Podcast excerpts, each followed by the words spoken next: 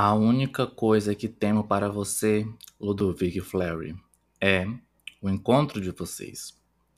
Talvez eu não esteja mais aqui, e isso provavelmente me poupará de muitas decepções. A França, depois de voltar, precisará não apenas de toda a nossa imaginação, como também de muito imaginário. Então, quando reencontrar essa jovem, que você vem imaginando há três anos com tanto fervor, continue a inventá-la, com todas as suas forças. Ela com certeza será muito diferente daquela que conheceu. Nossos resistentes, que esperam da França não sei que retorno prodigioso, demonstrarão com a risada estridente a medida de suas decepções, mas principalmente a medida de si mesmo. Bom dia, boa tarde, boa noite, caros ouvintes. Meu nome é Breno Benício. Nós estamos aqui em mais um episódio do Teimosia Literária. Andei sumido esses dias por motivos de que a vida acontece, mas estou de volta. E antes de começar a falar do livro de hoje, eu queria pedir para você que se inscrever-se na plataforma que você está me ouvindo, seja no Spotify, no Amazon Music ou no, ou no Apple Podcast. Assim você vai ser notificado a cada episódio que eu soltar, que você avalie também esse podcast, assim ele vai ser recomendado para mais pessoas. É... Hoje nós vamos falar sobre um livro de um dos autores que tem a cada vez mais é, tomado um lugar grande no meu coração. Estou falando sobre o livro As Pipas, publicado pelo, é, escrito pelo Roman Garri, publicado no Brasil pela editora Todavia, com tradução da Júlia de Rosa Simões. Bem, é, como vocês sabem, eu costumo, além de fazer uma resenha, que é contar um pouco da história do livro, dar as minhas opiniões sobre o que eu acho que, esse, que o livro fala. E aqui é, é, eu vou ter um trabalho enorme. Então já fica o, o display, o aviso que essa resenha é a minha interpretação dessa história do que o Roman Garry, na verdade o Milhar, que é o pseudônimo, Roman Garry é o pseudônimo do Milhar, quis dizer ao escrever esse romance, que foi o seu último romance publicado, e que fala muito sobre temas atinentes à vida do Emília Har. É, logo quando eu comecei a iniciar esse livro, eu vi que ele tinha muitas semelhanças com o outro livro dele que eu li ano passado, que foi A Vida pela Frente. É, principalmente o fato dele abordar é,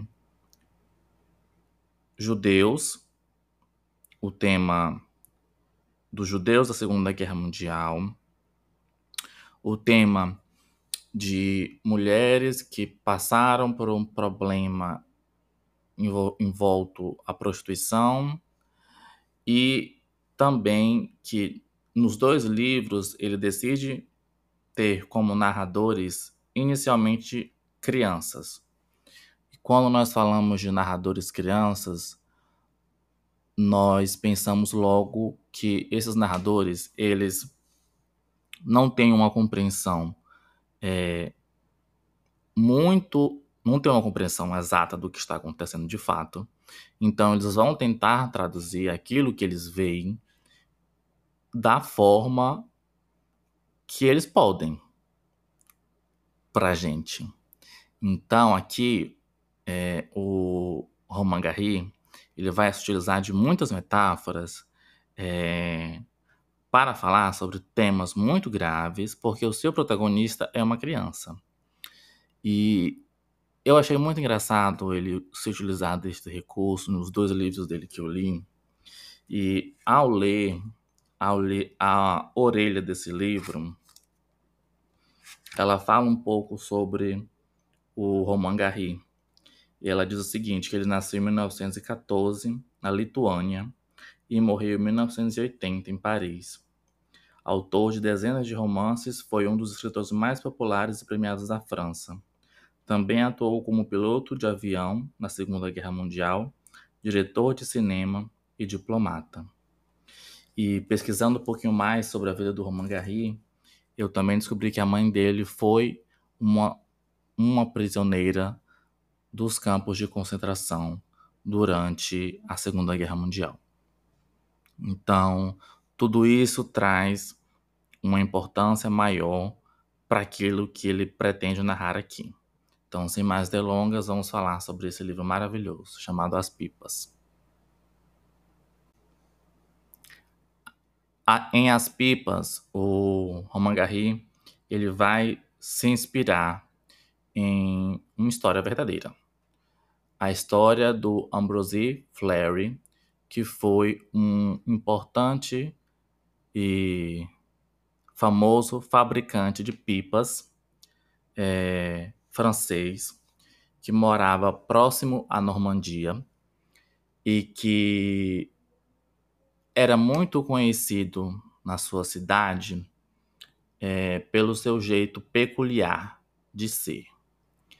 É, ele era, além de fabricador de pipas, um carteiro e ele era muito excêntrico.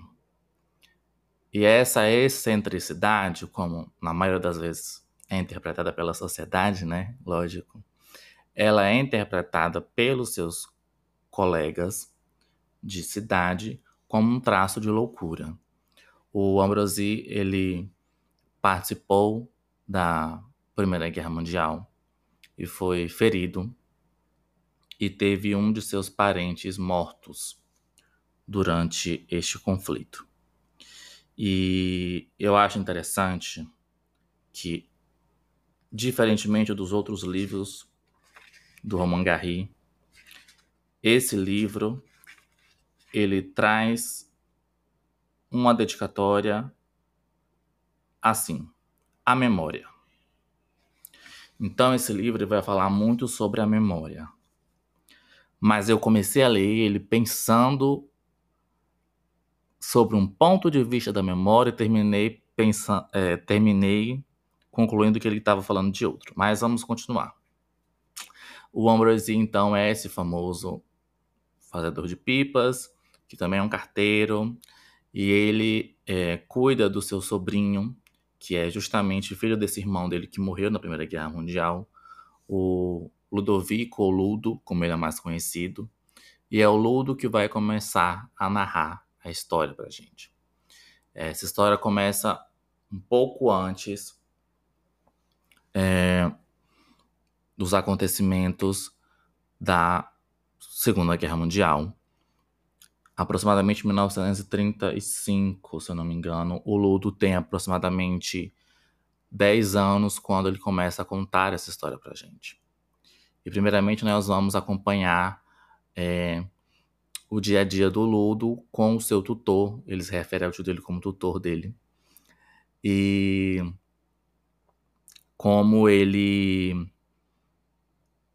era um menino muito inteligente, ele tinha uma memória muito aguçada, é, ele era muito bom em matemática e em vários aspectos, várias áreas da, do saber. E que é, não só ele, mas o tio dele também tinham uma memória é, diferenciada. Aqui o Roman Garry fala que os, os Flary sofrem de uma memória histórica acentuada, ou seja, eles se lembram de muitas coisas. A gente sabe que às vezes lembrar demais causa um sofrimento muito grande. E nós vamos acompanhar o crescimento do Ludo e o seu dia a dia na escola. É, primeiramente, o Ludo, ele também é muito excêntrico, assim como o tio dele, que ele admira muito e que ele vê na arte que o tio dele produz, diferentemente dos seus colegas, né, de sala ou de cidade, uma coisa a ser admirável, diferentemente dos outros moradores da região que vê aquilo como uma espécie de idiotice, entre aspas, de um senhor que faz pipas e fica brincando com crianças. Mas, com o passar do tempo, o Ambrosi vai criando fama, porque ele começa a reproduzir nas pipas dele figuras históricas da França, como Rousseau, é, dentre outras.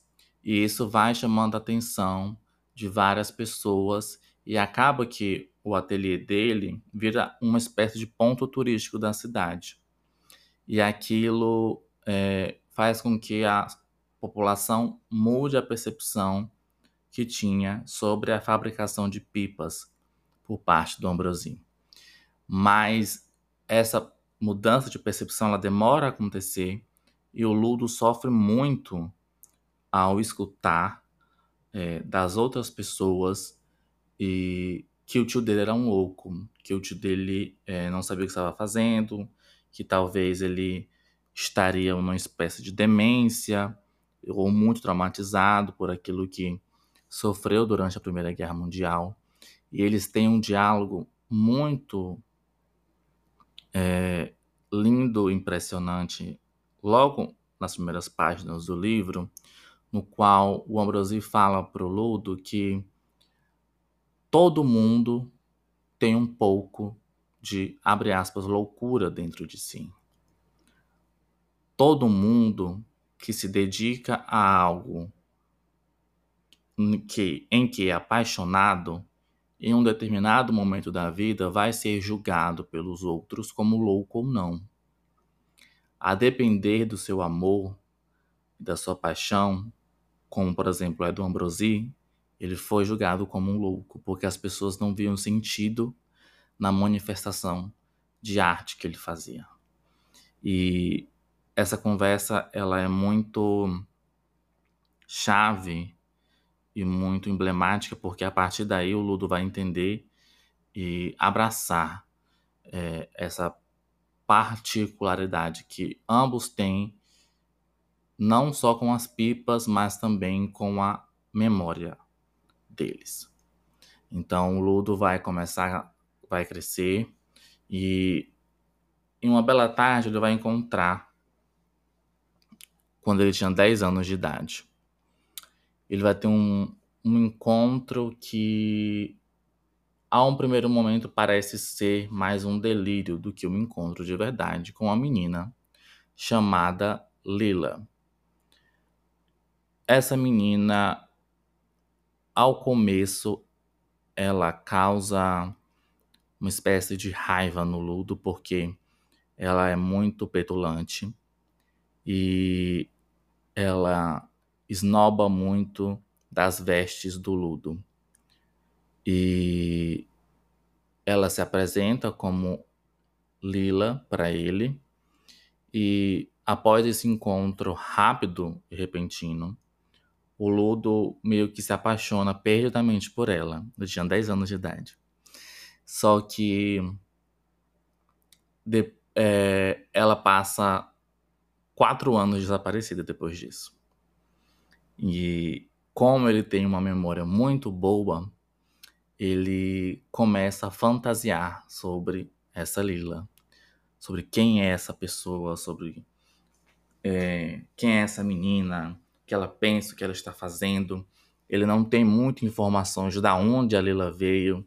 O Ambrosi, por ser é, carteiro, ele sabe que a família da Lila ela possui grandes terras na Polônia e que eles passam alguns períodos em uma casa é, próximo ao vilarejo onde eles moram e que ela descende de uma aristocracia polonesa. E o Ludo começa a meio que fantasiar essa Lila, a idealizar essa menina que ele quase nem conheceu e nem conversou muito com ela.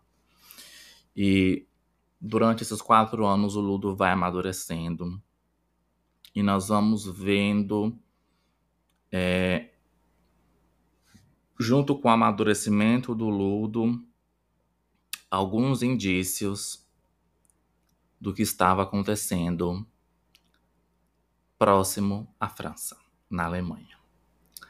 E quatro anos após o primeiro encontro dos dois, a Lila volta a encontrar o Ludo e ela já volta o convidando para a casa dela, para ser apresentado a toda a família dela.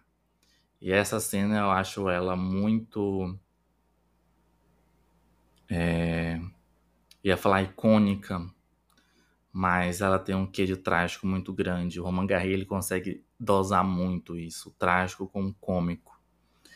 É, ela chega com o seu motorista é, em um carro para levar o Ludo ao almoço, muito importante, que está acontecendo na casa dela, no qual estão os principais é, parlamentares e pessoas da aristocracia polonesa presentes. E o Ludo ra rapidamente se veste com as roupas que ele, com as roupas que ele, que ele tinha, que não são adequadas à ocasião, é claro, e se dirige à casa esplêndida da, esplêndida da família da Lila. E quando ele chega lá, ele tem um choque enorme de realidade. Porque é cada um mais doido do que o outro. A Lila, ela tem um irmão chamado Ted. O Ted, ele tem por volta de 17 anos.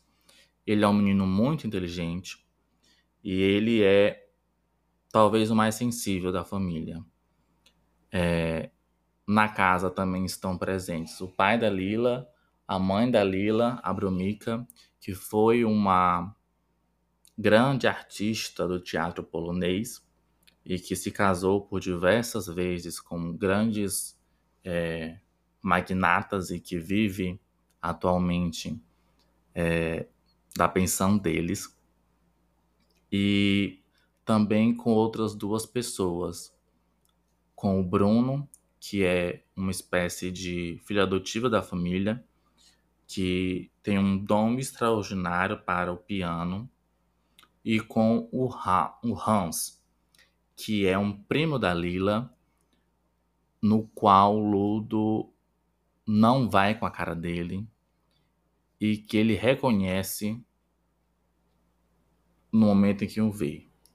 Porque um dia antes da Lila chegar, do nada um menino muito franzino o tenta bater nele e não consegue porque o Ludo é mais forte do que ele. E ele pergunta: por que você quer me bater? Quem é você? E esse menino não responde. E quando o Ludo vai à casa da Lila, ele descobre que era o Hans, que é esse primo da Lila, que também é apaixonado por ela. Só que o Hans, ele é alemão. Ele está se formando na academia da SS. E durante aquele período, dá para você notar uma coisa que ninguém ali, à exceção do, do Ted, tinha noções do que estava realmente acontecendo na Alemanha e qual eram as pretensões de Hitler. E eu digo que ninguém, mas era ninguém mesmo, nem mesmo a família do Hans, o tio dele, as pessoas, qualquer pessoa que ele tinha contato próximo, nenhuma dessas pessoas imaginavam que poderia haver uma outra guerra mundial. Muito pelo trauma que os franceses tinham da Primeira Guerra Mundial, porque muitas vidas francesas foram perdidas ali, e também por uma espécie de descrença ou crença, talvez na verdade, de que a humanidade não entraria mais uma vez em um conflito que só levaria à vida de perdas, só levaria a perdas de vidas humanas sem nenhum sentido, novamente.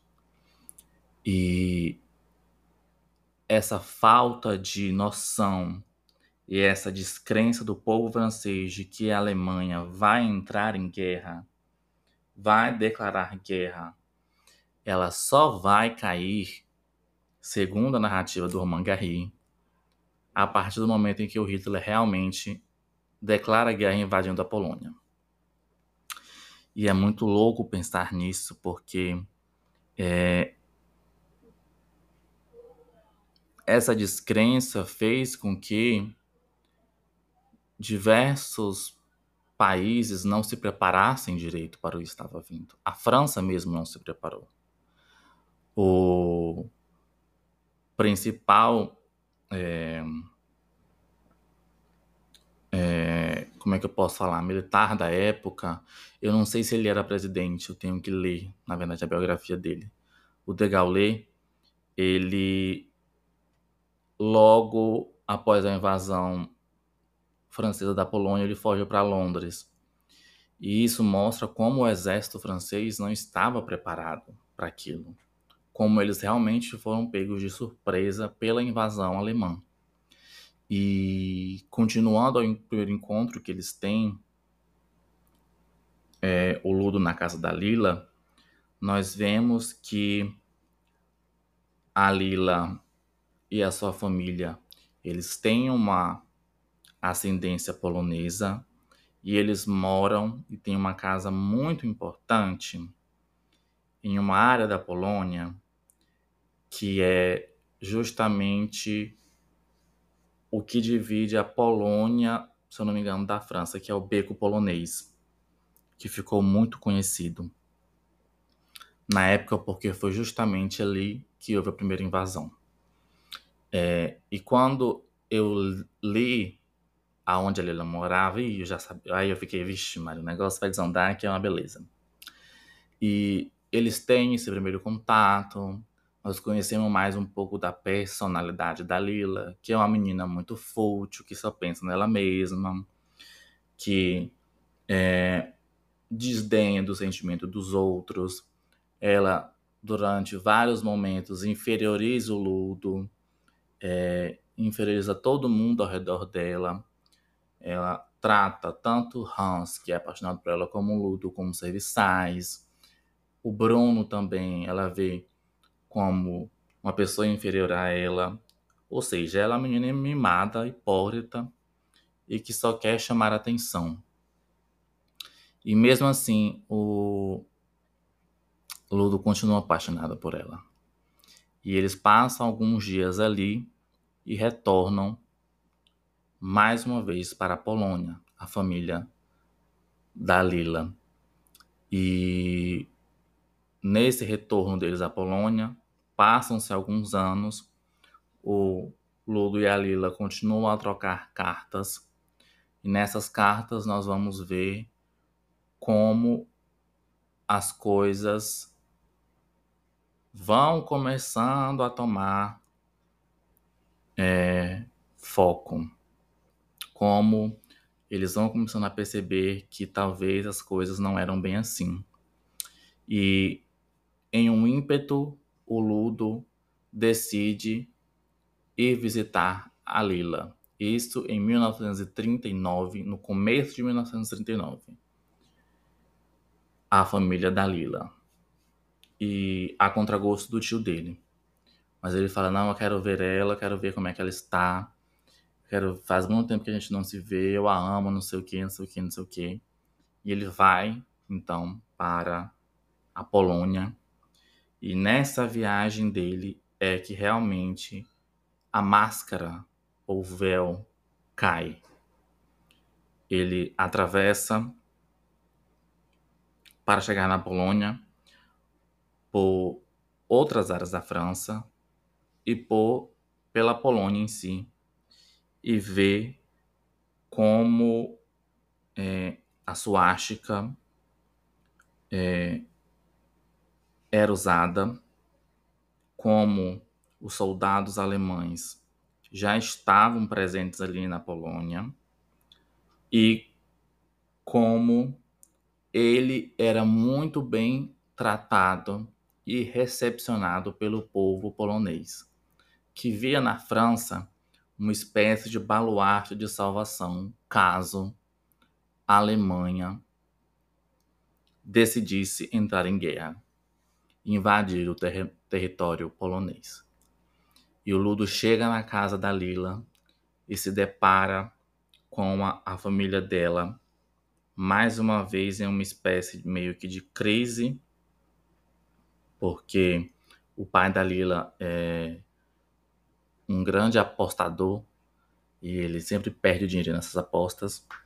E ele encontra a Lila muito diferente. Ela continua apaixonada por ele, dizendo ela, mas ele percebe que ela está meio aérea. Ela está meio absorta da situação. Ela faz sonhos em estudar arte em Sorbonne, na França, é, em visitar a Itália, em fazer isso e aquilo. E logo quando eles têm essa conversa, o irmão da Lila está presente, o Hans. Ele corta ela na lata, ele fala: Lila, cai na real. Nós estamos para entrar em guerra. Nada disso que você está planejando vai acontecer. E o Hans, que é o primo da Lila, que também era apaixonado por ela, entra em cena, já formado, graduado na SS, e eles têm um jantar no qual o Hans fala que essa hipótese de que a Alemanha entraria em guerra é completamente absurda. Nenhum dos oficiais do exército do Hitler o apoiam. Eles estão procurando meios é de se livrar do Hitler e que qualquer hipótese é, de invasão da Polônia, declaração de guerra da Alemanha contra outros países está completamente descartada. A única coisa que o exército e o povo alemão busca é a reconstrução do seu território e, e a recuperação da sua moral, que foi muito destruída pelo Pacto de Varsóvia pós Primeira Guerra Mundial. E nós ouvimos esses discursos, né? Já como leitores conhecedores do que aconteceu e acaba que esse discurso cola com todo mundo que tá ali. E o Ludo acaba por passar um tempo ali e retorna para sua casa na França 15 dias antes da Polônia invadir, da Alemanha invadir a Polônia e declarar guerra e dar início à Segunda Guerra Mundial. E a partir daí é que as coisas vão apertar. Porque o Ludo vai passar muito tempo sem ter notícias da Lila, mas ele sabe que a primeira área que foi bombardeada pelo exército alemão foi justamente a área onde a Lila morava. Mas ele diz que ele tem uma ligação muito forte com a Lila e que ele sente que ela ainda está viva. E ele começa a ter vários delírios, delírios e delírios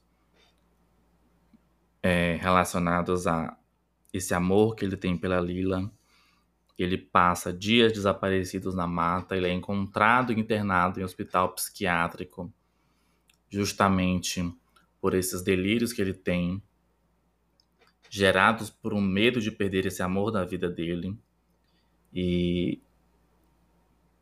ele acaba por ser conhecido depois desses delírios dele também como louco na cidade.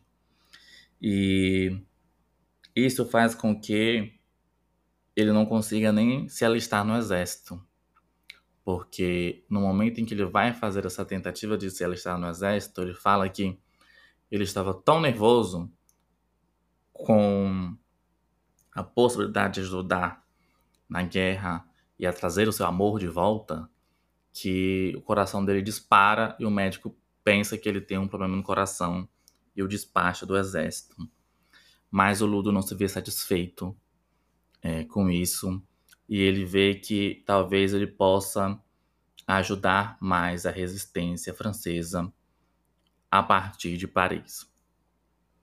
E nesse cenário, nós vamos para cima agora, porque o que estava acontecendo?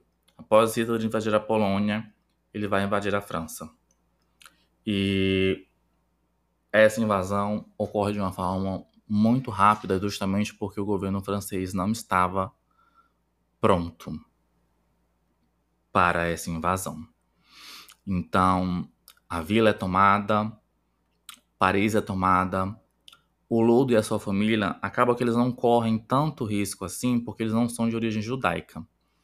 Mas muitas pessoas ao redor deles são. E é engraçado, engraçado não. É importante também notar como Roman Garry vai frisar que apesar da invasão alemã na França, e de todos os embrólios que isso causou, o antissemitismo, que era uma das grandes bandeiras, era a maior bandeira de Hitler, não era visto por grande parte da população francesa como algo objeto. Ou seja, é, o fato de Hitler estar matando judeus e enviando judeus a campos de concentração não era tão incômodo à população, a grande maioria da população francesa, do que a interferência dos alemães na autonomia do país. E isso é meio chocante de se pensar porque é, a história realmente é muito cíclica, né? E você vê que o povo francês realmente não ligava muito para os judeus que estavam sendo mortos, mas a partir do momento em que os seus filhos começam a ser massivamente assassinados pela SS, pela Luftwaffe, que era a Força Aérea Alemã, eles começam a resistir com mais força. Mas foi necessário que eles perdessem parte dos seus entes queridos para que, esses, para que eles realmente tomassem uma atitude mais proativa na guerra. E o Ludo ele se dirige a Paris, é, tentando entrar na resistência e e tentar ajudar de alguma forma ali. E ele acaba por se deparar com um grupo de resistência que tem como uma das principais colaboradoras a Madame Julie, que é uma judia e que é dona de um dos mais importantes prostíbulos da França. E ela vai cuidando do ludo e vai é, o ensinando, o, dando, dando a ele nomes locais para que a resistência pudesse usar, ajudando a resistência, indicando pessoas que podiam falsificar documentos, podiam é, ajudar na passagem de pessoas para a Espanha, de refugiados. E nós vamos observar que o Ludo passa muito tempo com Madame Julie. Como ela vai, como judia e como muito esperta que ela é, se adaptar àquela situação. Ela começa a fazer aulas de etiqueta para tentar se passar por Ariana. Ela pinta os cabelos dela de loiro, ela faz aulas de etiqueta ela faz aulas de francês para perder o sotaque que ela ainda tem um pouco. Ela faz uma plástica no nariz dela. E tudo isso para se adequar. E tem um momento em que o Ludo fala para ela: Mas, Madame Rosa, por que a senhora não foge para Portugal ou para um lugar mais seguro? E ela fala que ela já foi perseguida muitas vezes na vida dela e que ela não iria fugir nem sair para lugar nenhum. Ela, ele, ela iria fazer o que os judeus mais sabiam, que era sobreviver. E é justamente isso que ela faz. E ao completar esse ciclo de, de mudança da Madame Julie e após o, o Ludo conseguir é, os contatos necessários, eles saem de Paris, a Madame Julie dá uma quantia para o Ludo para ele voltar para casa dele. E ela dá um recado para ele, que é justamente aquilo que eu li no começo do trecho do livro, da resenha, que é sobre o amor que ele nutria pela Lila, que aparentemente, se você olhar e ler esse romance num primeiro plano, até aquele momento, mesmo com as mortes, as perseguições e tudo mais, era o que fazia o Ludo lutar. Ele não estava lutando para manter a soberania francesa, para defender o seu povo, para salvar os judeus, não. Ele estava tentando lutar para resgatar esse amor dele.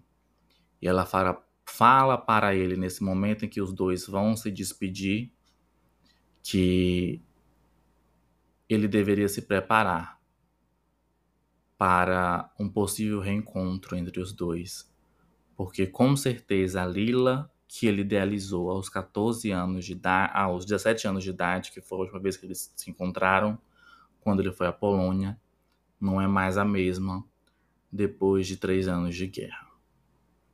E o Ludo, ele retorna para casa. E quando ele retorna, ele vê o vilarejo dele já dominado pelas tropas alemãs. E ele entra em uma espécie de colapso quando ele vê isso. Ele vê como os alemães, os alemães é, tratam a população francesa e como aqueles que andou muito rápido, entendeu? Como em mais ou menos dois anos a Alemanha já tinha tomado a França por completo e instaurado postos em todos os lugares, até no vilarejo que ele morava. E nesse primeiro momento, o Ludo vai ficar muito perdido. Ele vai ter outros acessos de, de loucura, de perder os sentidos. Mas aos poucos ele vai voltar e vai começar a ajudar a resistência da cidade, a principalmente salvar aviadores é, ingleses que caem em solo francês é, durante a tentativa de, tentativa de atacar a Alemanha e de levar esses sobreviventes à, à Espanha depois a Londres. Então ele vai trabalhando para a resistência e nós também estamos apresentados a uma figura muito importante nessa narrativa, que é o chefe de um dos principais restaurantes da região, da Normandia, que é o Marcelino Duprat. O nome do restaurante dele é o Chloé Jolie. E o Roman Garry vai usar é, esse personagem e a culinária francesa como um monumento cultural muito importante na França, é, como uma ferramenta na sua narrativa. Por quê? O Marcelin, ele vai meio que abrir as portas do seu restaurante e se tornar próximos do, dos agentes da SS. E boa parte da população da, do povoado em que eles moram não vê isso com bons olhos porque eles não conseguem entender a lógica disso. Nós vamos ter uma discussão muito grande no decorrer do livro do porquê que o Marcelin faz isso. Ele fala que é, muitas guerras já aconteceram, muitas coisas já aconteceram.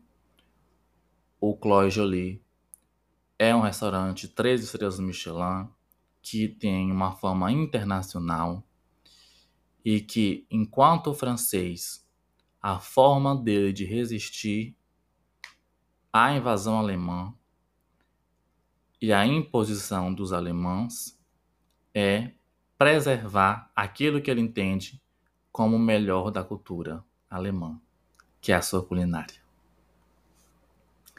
E é muito doido pensar como as pessoas veem isso, né? É, encaram e lutam de formas diferentes. Porque é, eu falando assim parece um ato de resistência muito idiota, mas não é.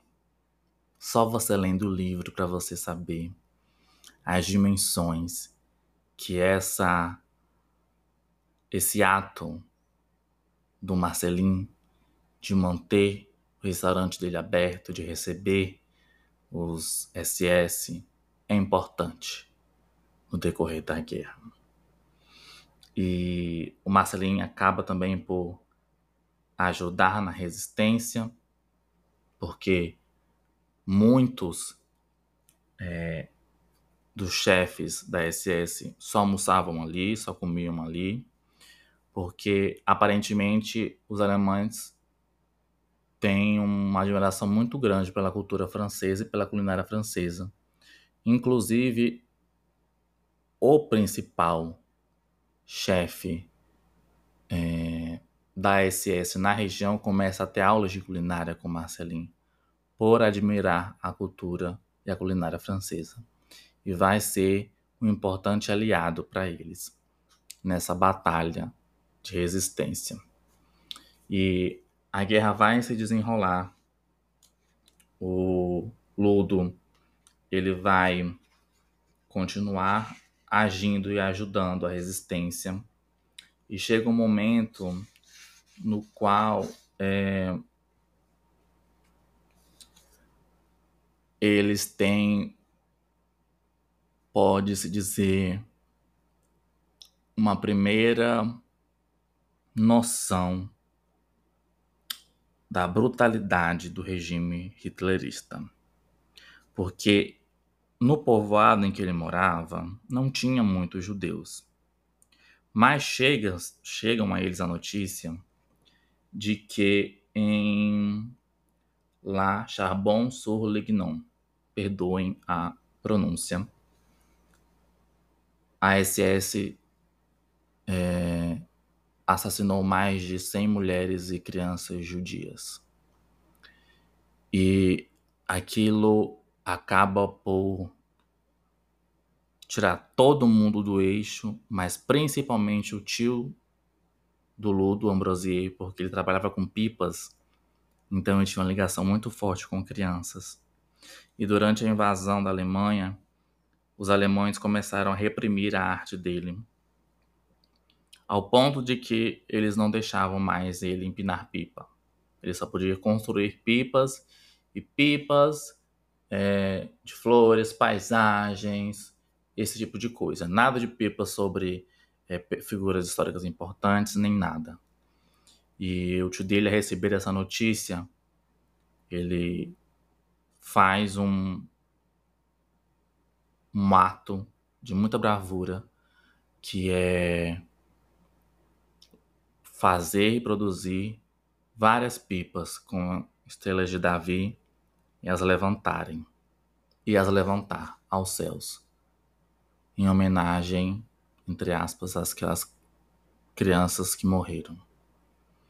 E o tio dele logo é ameaçado pela SS, mas ele consegue fugir graças à ajuda do Marcelinho, que tem muita influência com os agentes da SS. O Marcelinho fala: não, ele é meio louco, ele tem traumas da, da Primeira Guerra Mundial, não sei o quê.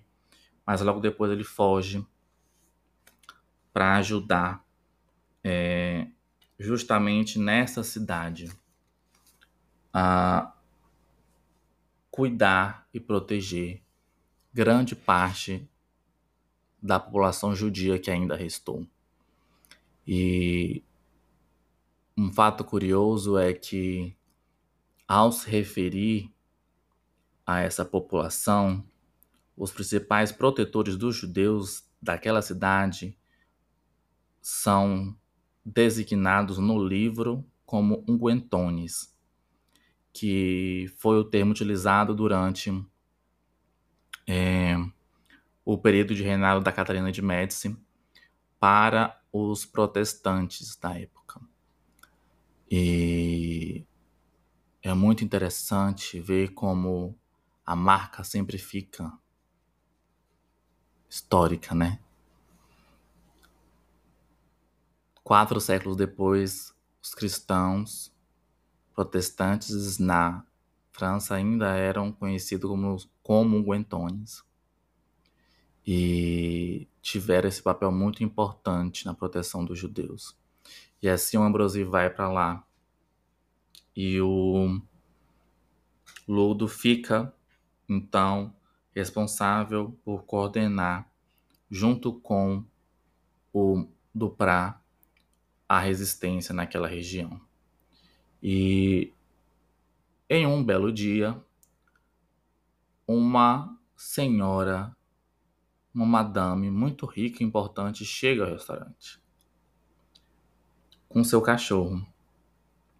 E o Ludo fica embasbacado ao notar que essa senhora, que se apresentava como o nome de Esther Hazen, era na verdade a Madame Julie. Ela acaba por trocar de identidade e por ir morar naquele vilarejo, é, justamente porque a filha dela acaba por ter um envolvimento com um membro da SS e por ela ser muito amigo de um importante membro da SS que era homossexual. E que também tinha um namorado e marido judeu. E ela os ajudou a falsificar as documentações. E o Ludo, embasbacado, vê a Madame Julie ali e eles começam a, a partir daquele microcosmo deles a fazerem as coisas andarem, andarem, andarem rumo ao fim da Segunda Guerra Mundial. É... Nós sabemos que a queda da, da Alemanha nazista se dá muito pela perda de Hitler no fronte russo, com a perda da Batalha de Leningrado, e também com a invasão da Normandia pelos americanos e ingleses. E a Normandia é justamente a área que o Ludo mora. E um tempo depois dessa invasão, a Lila volta para casa sozinha. E eles têm uma conversa muito triste sobre o que ela precisou fazer para sobreviver. Durante esses anos de Segunda Guerra Mundial. É um livro que fala muito sobre memória. Muito sobre inocência. E outro fato curioso, e que é por isso que eu disse para vocês que eu entendi mais ou menos a dedicatória do Mangaré no começo, a memória, justamente a família do Ambrosi, que mesmo sendo dotada de um de uma grande memória histórica, não conseguiu ver o que estava por vir, né? Não conseguiu prever aquilo. Mas ao terminar de ler o livro, ia procurar é, o livro Eu Acuso o Processo do Capitão Dreyfus, que foi um dos primeiros casos de antissemitismo na França. É, eu entendi que a mensagem da memória que o Garret quis passar era outra. Porque eu falei para vocês que a Madame Julia troca de nome. Ela começa a se chamar Esterhazy. E Esterhazy é justamente o nome do é, capitão francês que realmente fez os crimes que foram imputados ao Dreyfus. É, Dreyfus ele foi acusado injustamente e sem provas nenhuma de ter é, desviado papéis é, militares para não sei nem para quem que a França estava em batalha naquela época. Mas assim, o processo, ele é muito absurdo.